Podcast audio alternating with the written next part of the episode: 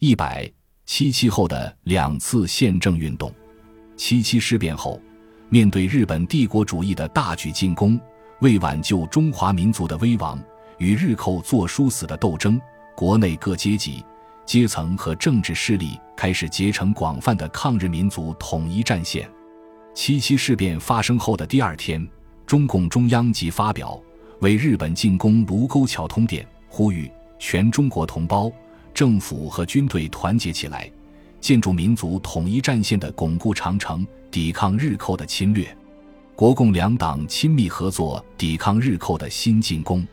接着，中共中央又在七月十五日向国民党递交《中国共产党为公布国共合作宣言》。提出三项主张和四项保证。与此同时，其他在野党派和爱国人士也纷纷发表通电、宣言和谈话，要求全国团结一致，共同抗敌。在中国共产党和其他在野党派、爱国人士的要求和推动下，八月十一日，国民党中央政治会议决定撤销五届二中全会和三中全会后组织的国防会议与国防委员会。而设立国防最高会议作为全国国防最高决策机关，并在旗下设立咨询机构国防参议会，由国防最高会议主席蒋介石、副主席汪精卫聘请在野党派、社会人望和具有专长的人担任参议员。一百七七后的两次宪政运动，七七事变后，面对日本帝国主义的大举进攻，为挽救中华民族的危亡。与日寇作殊死的斗争，国内各阶级、阶层和政治势力开始结成广泛的抗日民族统一战线。七七事变发生后的第二天，中共中央即发表为日本进攻卢沟桥通电，呼吁全中国同胞、政府和军队团结起来，建筑民族统一战线的巩固长城，抵抗日寇的侵略。国共两党亲密合作，抵抗日寇的新进攻。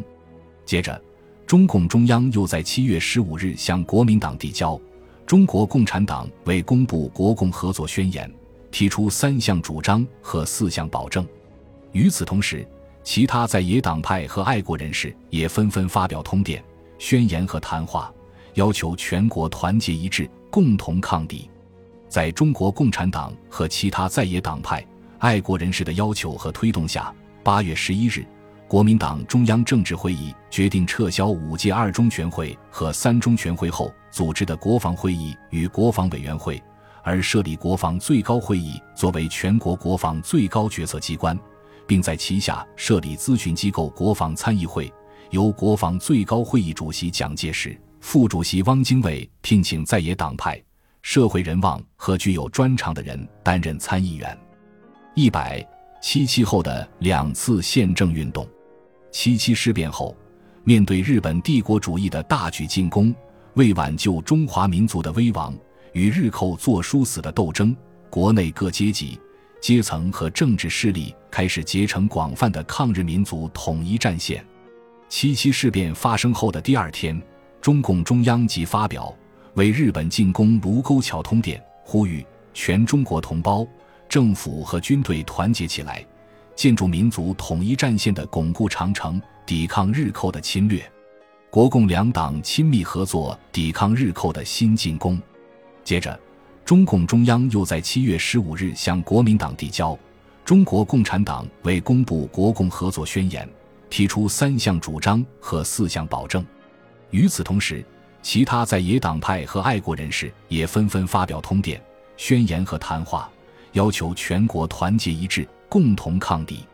在中国共产党和其他在野党派、爱国人士的要求和推动下，八月十一日，国民党中央政治会议决定撤销五届二中全会和三中全会后组织的国防会议与国防委员会，而设立国防最高会议作为全国国防最高决策机关，并在旗下设立咨询机构国防参议会，由国防最高会议主席蒋介石。副主席汪精卫聘请在野党派、社会人望和具有专长的人担任参议员。一百七七后的两次宪政运动，七七事变后，面对日本帝国主义的大举进攻，为挽救中华民族的危亡，与日寇作殊死的斗争，国内各阶级、阶层和政治势力开始结成广泛的抗日民族统一战线。七七事变发生后的第二天，中共中央即发表为日本进攻卢沟桥通电，呼吁全中国同胞、政府和军队团结起来，建筑民族统一战线的巩固长城，抵抗日寇的侵略。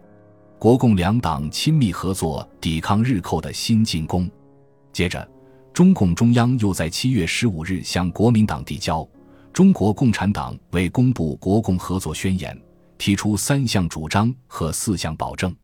与此同时，其他在野党派和爱国人士也纷纷发表通电、宣言和谈话，要求全国团结一致，共同抗敌。在中国共产党和其他在野党派。爱国人士的要求和推动下，八月十一日，国民党中央政治会议决定撤销五届二中全会和三中全会后组织的国防会议与国防委员会，而设立国防最高会议作为全国国防最高决策机关，并在旗下设立咨询机构国防参议会，由国防最高会议主席蒋介石、副主席汪精卫聘请在野党派、社会人望和具有专长的人担任参议员。一百七七后的两次宪政运动，七七事变后，面对日本帝国主义的大举进攻，为挽救中华民族的危亡，与日寇作殊死的斗争，国内各阶级、阶层和政治势力开始结成广泛的抗日民族统一战线。七七事变发生后的第二天，中共中央即发表为日本进攻卢沟桥通电，呼吁全中国同胞。政府和军队团结起来，建筑民族统一战线的巩固长城，抵抗日寇的侵略。国共两党亲密合作，抵抗日寇的新进攻。接着，中共中央又在七月十五日向国民党递交《中国共产党为公布国共合作宣言》，提出三项主张和四项保证。与此同时，其他在野党派和爱国人士也纷纷发表通电、宣言和谈话。要求全国团结一致，共同抗敌。在中国共产党和其他在野党派、爱国人士的要求和推动下，八月十一日，国民党中央政治会议决定撤销五届二中全会和三中全会后组织的国防会议与国防委员会，而设立国防最高会议作为全国国防最高决策机关，并在旗下设立咨询机构国防参议会，由国防最高会议主席蒋介石。副主席汪精卫聘请在野党派、社会人望和具有专长的人担任参议员。一百七七后的两次宪政运动，七七事变后，面对日本帝国主义的大举进攻，为挽救中华民族的危亡，与日寇作殊死的斗争，国内各阶级、阶层和政治势力开始结成广泛的抗日民族统一战线。七七事变发生后的第二天。中共中央即发表为日本进攻卢沟桥通电，呼吁全中国同胞、政府和军队团结起来，建筑民族统一战线的巩固长城，抵抗日寇的侵略。国共两党亲密合作，抵抗日寇的新进攻。接着，中共中央又在七月十五日向国民党递交《中国共产党为公布国共合作宣言》，提出三项主张和四项保证。与此同时，其他在野党派和爱国人士也纷纷发表通电、宣言和谈话，要求全国团结一致，共同抗敌。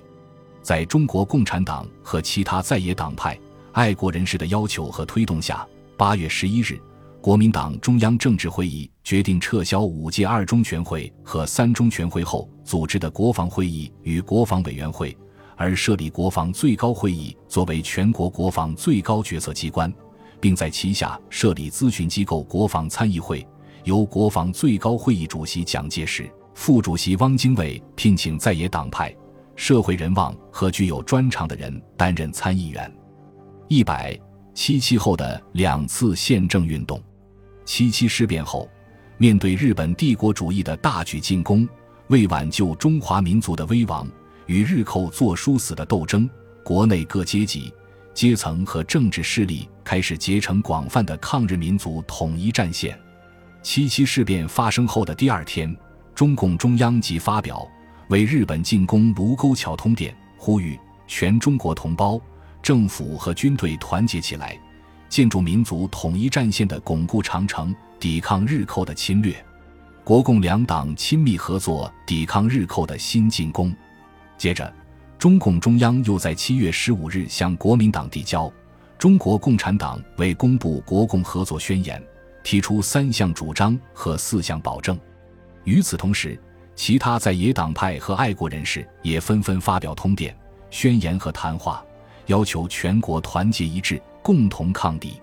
在中国共产党和其他在野党派。爱国人士的要求和推动下，八月十一日，国民党中央政治会议决定撤销五届二中全会和三中全会后组织的国防会议与国防委员会，而设立国防最高会议作为全国国防最高决策机关，并在旗下设立咨询机构国防参议会，由国防最高会议主席蒋介石、副主席汪精卫聘请在野党派、社会人望和具有专长的人担任参议员。